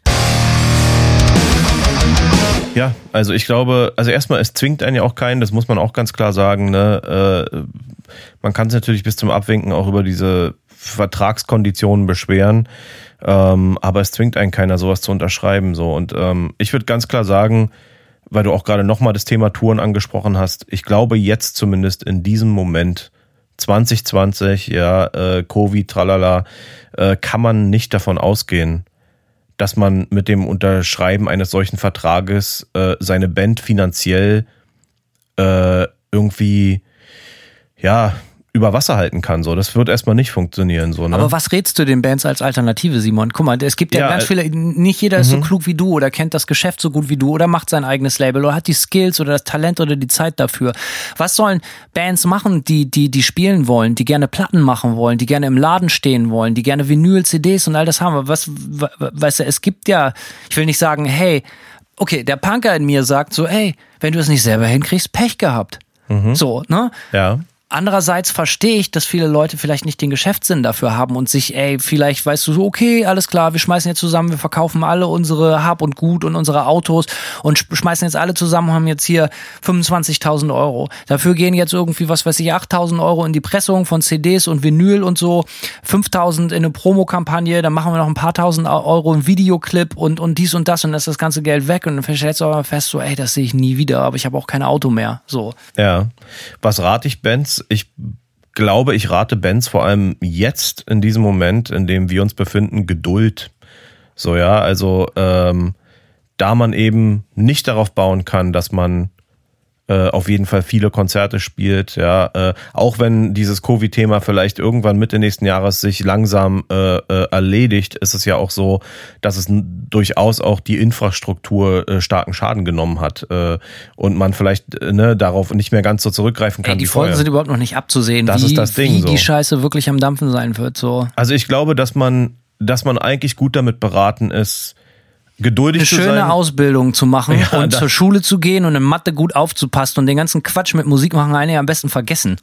Ja, oder eben alternativ äh, so viel wie man autonom sich halt selbst beibringen kann, auch beibringen so, ne? Da gibt's verschiedene Wege so. Du, wir haben das Thema äh, äh, Produktion auch in anderen Folgen. Du kannst natürlich entweder anfangen, dir beizubringen, wie man am Computer eine Platte aufnimmt irgendwie. Ich habe aber auch zum Beispiel einen Kumpel, ähm, hier in, in den USA, der hat bei sich im Keller äh, irgendwie angefangen, der hat sich ein Mischpult gekauft, der hat sich billige Mikrofone gekauft und der macht und der bringt sich selbst Schlagzeugspielen bei, Gitarre spielt er schon, der bringt sich selbst Brüllen bei und jetzt macht er halt bei sich im Keller so Rumpelaufnahmen und haut die trotzdem raus. So. Und ganz ehrlich, äh, so verkehrt ist es gar nicht. Ja, also ich meine, man kann, man kann mit relativ geringem finanziellen Aufwand zumindest äh, dafür sorgen, dass man selbst Musik produzieren kann. Und ansonsten würde ich sagen, Geduld. So, Das ja? bringt uns jetzt zurück zu unserer Eingangsfrage. So Knalleffekt, Plattenvertrag, ja, nein. Früher hat man Demos verschickt, weil man dachte, man ist ohne Label gar nichts. Dass man nicht bewegungsfähig ist ohne eine Plattenfirma, dass man nirgendwo hinkommt, dass man keine Ziele erreicht. Das Problem ist, dass diese Ziele, die man sich vielleicht gesteckt hat oder wünscht oder in seinem kindlichen Kopf ausgemalt hat, dass es diese Ziele vielleicht gar nicht mehr gibt. Kaum eine Band verkauft noch wirklich richtig viel. Spielen tut von uns sowieso gerade keiner. Vielleicht ein, zwei Jahre nicht mehr oder so. Genau, Ähm, ja. Deswegen ist die Frage, ob man jetzt noch viel, viel mehr lernen muss, und es tut mir dann für die Labels leid so, aber dass man noch viel mehr lernen muss, diese, diese, diese Möglichkeiten, die einem jetzt gegeben sind, von Digitalvertrieben, die man selber befüttern kann mit seinen Releases, mit Bandcamp, mit Social Media, mit, mit meinetwegen Online-Streaming-Konzerten oder was weiß ich so, ob man nur noch drauf steht oder nicht, aber dass man diese ganzen Wege halt einfach nutzt und sagt so, ey, es ist nicht die richtige Zeit, sein letztes bisschen, was man auf der Habenseite hat, und zwar eine au geile Aufnahme von seiner Kapelle an Dritte zu vergeben, um davon einen ganz, ganz kleinen Teil nur noch abzukriegen in Zukunft. So, ne? Das Nach ist dem vielleicht, Break-Even, ja. So, ja, das ist vielleicht einfach nicht die richtige Zeit. Vielleicht Genau das denke ich eben, ja. ne, Labels haben, also ich glaube, ich, ich finde es gut, dass Labels keine Monopolstellung mehr haben. Ich glaube an klassische Labelstrukturen, ich glaube an gut funktionierende Plattenfirmen, weil ich nicht nur mit Nuclear Blast, sondern auch mit anderen Plattenfirmen gelernt habe, was es bedeutet, wenn Labels gut arbeiten, was, wie weit das Bands bringen kann. Aber grundsätzlich kenne ich auch das Gegenteil, noch und nöcher. Und dementsprechend muss man halt auch immer sehen. Also jeder ist sich selbst der Nächste und das sollte die Band dann genauso sein wie die Plattenbosse so. Und aber grundsätzlich gefällt es mir gut, dass die, die, die Monopolstellung von, von Plattenfirmen immer weiter bröckelt. Das, und, und das wird, wenn die Leute jetzt aufmerksam sind, äh, während Covid äh, und auch den ganzen Nachwehen von Covid, wird es sicherlich äh, nochmal eine größere Rolle spielen. So, ich glaube, man hat im Moment fast gar keine andere Wahl, auch als Musiker. So, wenn man ja, das ist genau. Es geht nicht Ja. um, um ähm, jeder kann jetzt lernen, sich selber zu promoten und seine Nee. eigene Mucke rauszubringen, sondern es ist eigentlich eine spannende Zeit, weil jeder muss es lernen. Und vielleicht ist das halt auch so, das ist eine gewagte These, aber das habe ich schon mal an den Start gebracht. Das habe ich schon mal im, im, im, im Podcast damals mit, mit Jan von Tokotronic gesagt. Vielleicht ist es auch so bitterböse, das jetzt klingt. Vielleicht ist es auch so ein bisschen Survival of the Fittest. Wie sehr willst du das? Wie sehr bist du bereit, geile Mucke an den Start zu kriegen, auch ohne dass, dass, dass du jetzt weißt, hey, ich gehe damit auf Tour, auch ohne dass dir, dass dir ein Label einen Vorschuss gibt oder so. Ich denke auch, dass sich grundsätzlich aus dieser ganzen Misere, in der wir uns jetzt im Grunde genommen befinden, vielleicht als Musiker ähm, oder Bands, dass sich durchaus auch eine sehr, sehr spannende äh, neue Subkultur oder neuer Subkultur-Habitus äh, äh, quasi daraus entwickeln kann, weil die Leute jetzt gezwungen sind, umzudenken. Ja, ähm, Dass es diese Standards von früher auch überhaupt nicht mehr gibt. Ja, Label brauchen wir, sondern ey, ne, so, so, so. was brauchen wir eigentlich jetzt im genau. Moment? Ne? Weil Das ist- eigentlich brauchst du gar nichts. Nee, du brauchst nichts. Du brauchst, äh, äh, also um Musik rauszubringen, Musik rausbringen kann heutzutage auf jeden Fall jeder selbst so und ich glaube, viel einfacher als jemals zuvor. Absolut. Und man sollte das da viel mehr froh drüber sein und sich das zu eigen machen, anstatt sich die ganze Zeit zu beschweren, denke ich. definitiv, da bin ich ganz, bin ich ganz bei dir. Also ich denke, So. Außer natürlich die Welle an Scheiße. Aber da muss man halt einfach äh, die Nase und die Ohren und die Augen zuhalten und sagen so, ey, man muss halt einfach damit klarkommen, dass auch unmöglich, unglaublich viel Müll da draußen rumschwirrt, so, ne? ja, das ist okay, aber wenn man äh, begeistert ist, dann wühlt man durch den Müll und findet die Schätze so. Ja, ähm, Es gibt ja auch ein Zwischending zwischen Kommerz und, und, und Autonomie. Und der ist mir eigentlich relativ lieb so. Das ist ja eigentlich das, was wir jetzt mit Manta, mit der, mit der Cover-EP gemacht haben. Das ist das, was du mit, mit, mit äh, deinem Label machst. Wie heißt dein Label nochmal? äh, Total Dissonance Worship. Tut mir leid, nächstes Mal habe ich das auf dem Schirm. Total Dissonance Worship. Äh, Bischof. Bischof, ja. Worship. Ja, Jetzt habe ich es aber drauf.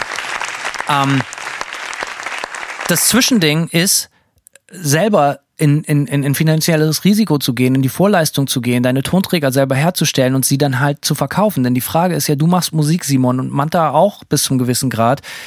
Es ist relativ klar, und jetzt mal mit so Branchensprech oder, oder Industriesprech, so unsere, wir haben eine relativ gefestigte Zielgruppe. Die Käuferschicht ist klar definiert. Und da muss man halt auch einfach ein bisschen smart sein, aber man muss Absolut. wirklich kein Businessstudium absolviert haben, um zu wissen, so, ey, die Leute kommen zu meinem Konzert und das sind die und die, ich habe so und so viele Follower auf meinen Social Media und von denen, selbst wenn von denen die nur jeder 20. meine Platte kaufen würde, hm, so schlecht sieht das gar nicht aus. Ey, und dann machst du einfach 500 Dinger und verklopst die oder machst auch 5000 Und man oder da- oder 10.000, wenn du eine gewisse Größe erreicht hast. So. Und das ist, gibt es ja viele. Das Es gibt ist ja auch keine Vor- neue Ideen. Man darf ja auch nicht vergessen, dass gewisse Formate sehr billig zu produzieren sind. Ne? Also, Minidisc, Ja. Laserdisc. Genau, also Laserdisc ist am billigsten, ja. Ja. Äh, nee, aber ich sag mal, eine äh, CD zu pressen, das kostet halt echt nicht viel Geld, weil das, ne, also man, Fairerweise ganz kurz, das Ja. ist aber auch neben Digital und Vinyl das eigentlich, was sich fast nicht mehr lohnt, weil es wirklich keiner mehr kauft, eine CD. Eine CD Das ist, ist- so ein Undank. Das, jetzt sagst du natürlich, ja, das, man ist immer verwundert. Ja, wir sind bei Manta auch verwundert, dass noch so viele CDs kaufen, aber die Leute, die noch CDs kaufen, die sind halt bald tot. Literally. Gut, wenn du das so siehst. Also ich kann, ich war zumindest äh, genauso verwundert, wie du gerade beschreibst, als ich unsere äh, letzte Labelabrechnung von, von unserem alten Label gesehen habe, dass sich die CD-Verkäufe fast mit den Vinylverkäufen die Waage gehalten haben. Okay, ich möchte mich entschuldigen für das, was ich gesagt habe. Ich wollte hier keinen Disrespekt für CD. Liebe CD-Käufer, wir lieben euch. Bitte kauft auch weiter CDs. Ich möchte nur sagen, ich glaube, dass sich das Label, das Vinyl ist so stark und so Ja. hart zurück für die letzten 15 Jahre schon. Also ich glaube, dass CD einfach keinen Bestand haben wird. So. Das sehe ich grundsätzlich schon wie du. Ich will damit nur sagen, äh, als Band, die selber physisch veröffentlichen will, bricht man sich auch mit einer CD-Pressung nicht das Genick finanziell. stimmt, ja. Und das würde ich halt sagen. Man kann, das sind Sachen, die man alleine stemmen kann. Kassetten sind ein anderes Thema. Kassetten sind relativ billig zu produzieren, ja. Äh, Es kann sich natürlich nicht jeder leisten, eine, eine Tausender Vinylpressung zu machen. Das kostet schon noch mal ein bisschen anderen Schotter und da muss man schon, Aber auch das macht total Sinn, wenn du weißt, mach das, wenn du das, wenn du weißt, dass du es verkaufen kannst, unbedingt. Du musst ja nicht mal 1000 verkaufen, sondern der Punkt ist ja, wenn du weißt, ey, ich verkaufe von den 1000, die ich gemacht habe, 300 auf jeden Fall, ist die Kohle wieder drin. So. Klar, und der Rest ist der. Und, und wenn du 1000 Vinyl machst, aber du hast nicht die, die Confidence, so, du hast nicht die, äh, das Selbstvertrauen, dass du wirklich 300 davon verkloppen kannst. So klar, nochmal, wir wissen, es ist gerade enorm schwer in Covid, wenn du nicht touren kannst, weil du normalerweise deine Platten zu einem großen Teil auch bei den Live-Shows an Mann bringst. Das wissen wir und Frauen natürlich auch, wissen wir alles. Aber jetzt nur mal so theoretisch so. Wenn du 1000 presst, aber nicht denkst, ja, hoffentlich verkaufen wir davon 100 Stück, so, ja, dann ja, nicht so. man muss ja. schon so ein bisschen realistisch an die Sache rangehen. So, Man ne? muss wissen, was, was man, was man leisten kann, was man ab, ab was man absetzen kann. Und vielleicht ist das das Business der Zukunft. Alle deutschen großen, mittelgroßen Rapper machen es mittlerweile. Sie haben alle nur noch Vertriebsstil. Ein Vertriebsstil ist relativ einfach. Du suchst dir einen Vertrieb. Ein Vertrieb ist der Partner, die Gesellschaft, die dafür sorgt, dass deine Platten bei den Mailordern landet und halt im, im, im Endhandel, beim Plattenladen bei dir um die Ecke steht. So, ne? Oder auch Amazon beliefert und solche Sachen. Das sind die Sachen, die der Vertrieb macht. Und ganz viele Leute, Bands, die wissen, die verkaufen was, die suchen sich nur einen Vertrieb, weil sie wissen, ey, die Marge, die ich an den Vertrieb gebe, das kann ich irgendwie einigermaßen verknusen so, aber der große Teil der Kohle muss bei mir bleiben, weil ich gar keine andere Wahl habe. Wenn ich als Künstler existieren will, dann muss ich sehen, dass ich alle geschäftlichen Strukturen und Geldbewegungen zu meinen Gunsten auslege. Und das hat nichts mit Komakapitalismus oder mit Geldgier zu tun, sondern das hat in erster Linie damit zu tun, dass man autonomer Künstler Mit ist. Und, Existenz auch. und ja. davor ziehe ich in allererster Linie den Hut. Absolut. Den Hund und den Hut. Und den Hund, ja. So, äh, und das ist das Allerwichtigste. Alle Rapper, die ihr kennt, wie die allen ganzen Vögel heißen in Deutschland, keiner von denen ist kaum noch mit einem klassischen Plattenvertrag bei einer Plattenfirma gebunden, sondern alle sorgen nur dafür, dass ihre, ihre physischen Tonträger oder auch digital irgendwie immer da sind, wo sie sein müssen, damit sie gekauft werden können. So. Toten Hosen haben das seit Mitte der 90er, glaube ich, oder, oder seit Ende der 90er, das weiß ich nicht gar mehr. Joch, JKP, Jochens kleine Plattenfirma. Ja. Äh, die Ärzte haben das gemacht. Hot Action Records oder so heißt das. Aber all diese Bands, die in Deutschland alle Top, also eine Nummer eins Künstler sind, haben fast alle irgendwann gesagt, ey, wir machen jetzt unsere eigenen Labels, weil unsere Käuferschicht ist definiert und wir verfügen über die Kohle, uns so zu bewerben, dass keiner an uns vorbeikommt. Das heißt, du brauchst diesen Schritt des klassischen Plattenvertrags, du brauchst ihn nicht mehr. Und nochmal, für viele, auch neue Band, macht dieser Schritt total Sinn. Aber ab einem gewissen Punkt musst du dir einfach die Frage stellen, ey, wer steht sich am nächsten? Und ich mache mir dann lieber die Taschen selber voll als anderen. Ähm, Und arbeite dafür halt härter. So, genau, das ist das Ding. Du musst ja halt, das ist ein ganz wichtiger Punkt, Simon. Du musst natürlich bereit sein, ey, jeden Tag und jede Nacht in deinem kleinen eigenen Ein-Mann-, Zwei-Mann-, Dreimann-Label, in deinem Kinderzimmer, Arbeitszimmer, WG-Zimmer bereit sein, dafür zu arbeiten. Aber wenn du das nicht willst, dann hast du dir halt einfach den falschen Job ausgesucht. Das muss man auch ganz klar sagen. Absolut, ja. Das, ich glaube, die erste wirklich bekannte Popband in Deutschland oder Pop-Rock-Band, die eigenes Label hatte, übrigens äh, Tonsteine Scherben. ah ja. Die haben äh, äh, David Volksmund Produktionen gehabt, ne? Was für ein geiler Name. Wirklich mega geil. Ja, nicht schlechter. Ähm, das ist äh, ein gutes Beispiel, wie man es nicht macht, muss man so äh, retrospektivisch sagen, so, äh, weil, weil die natürlich keine Geschäftsleute waren, sondern äh, alles rote Socken und Geld natürlich verabscheut haben. Aber natürlich die Idee hatten, ey, wir machen uns unabhängig von den Plattenfirmenstrukturen. Das ist nichts Neues. Jack White, Third Man Records. Korrekt. Foo Fighters, Roswell Records. Mhm. Äh, alle großen Rapper, national wie international, egal ob das P. Diddy ist, äh, ähm, auch viele Metal-Bands sind auf den Trichter gekommen. Absolut. Celtic Frost haben seit, äh, seit Jahren Prowling Death Records, die verlizenzieren dann ihre, ihre Platten an größere Labels irgendwie und das sind dann eher so Lizenz- und Vertriebsdeals halt so, ne? Also auf den Trichter sind größere Bands schon länger gekommen. Man muss natürlich auch sagen, dass auch oft dass man das als also als kleine Band braucht man wahrscheinlich nicht unbedingt äh, zu versuchen äh, solche Deals mit Labels abzuschließen ne mit Labels also das zum Beispiel, also im Beispiel von Celtic Frost ist es so, dass die zum Beispiel, die haben Prowling Death Records, aber das wird dann über Century Media vertrieben irgendwie. Ach so, ja, naja, das kommt halt alles ne? drauf an, wie hoch die Nachfrage ist. Klar, so, ne? absolut. Aber eine, gibt, eine Band wie Triptychon oder Celtic Frost, da ist natürlich die Nachfrage da so. Ne? Absolut, ne? Ja. Und das bringt dich natürlich in eine geile Situation, wenn, wenn, wenn du, wenn du, wenn du weißt, deine Fanbase ist so etabliert, dass du so ein bisschen, mir geht es, alles, was ich eigentlich sage, ist nur, es sollte immer so sein, dass der Musiker die Regeln macht. 100 Pro. Es ist immer total super, wenn jemand damit viel Geld verdient mit dem Musiker und als zwischen zwischen zwischen äh, jetzt heult der Hund äh, zwischen Zwischenfirma irgendwie Geld verdient wird, wenn die gute Arbeit leisten. Aber ja. es sollte halt immer so sein, dass das äh, der, der Künstler halt die größere Mark macht.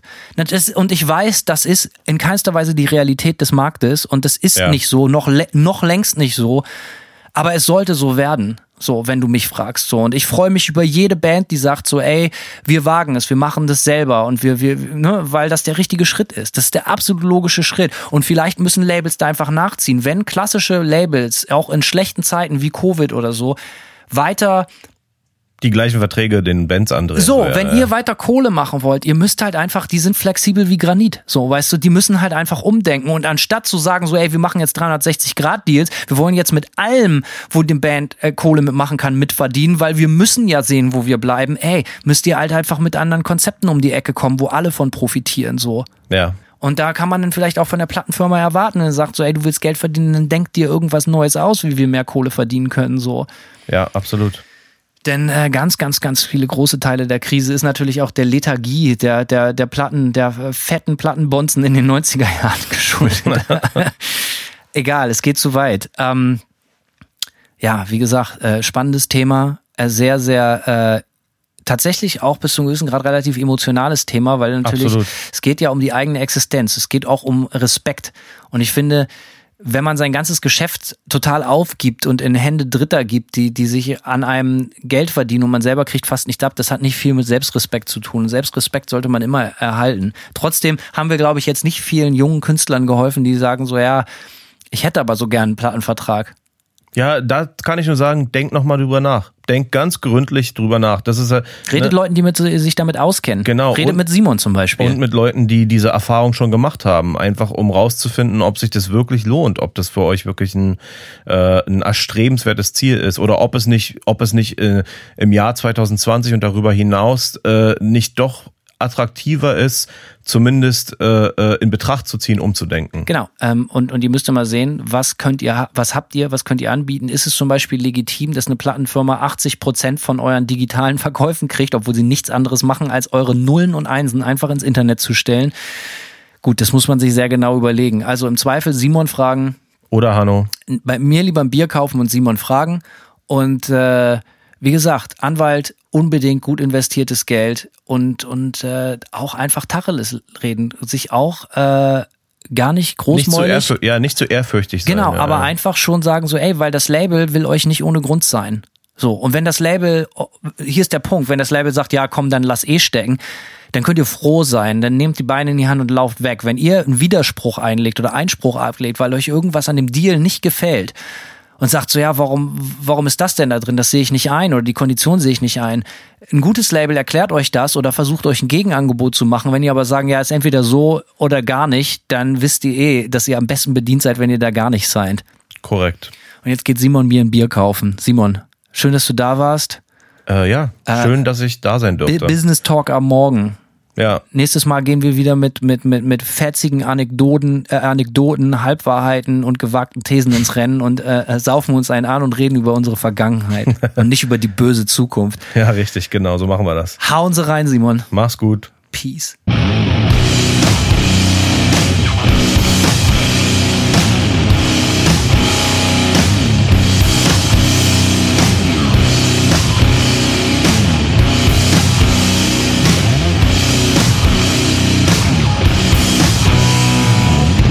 Serve one master. That is destruction.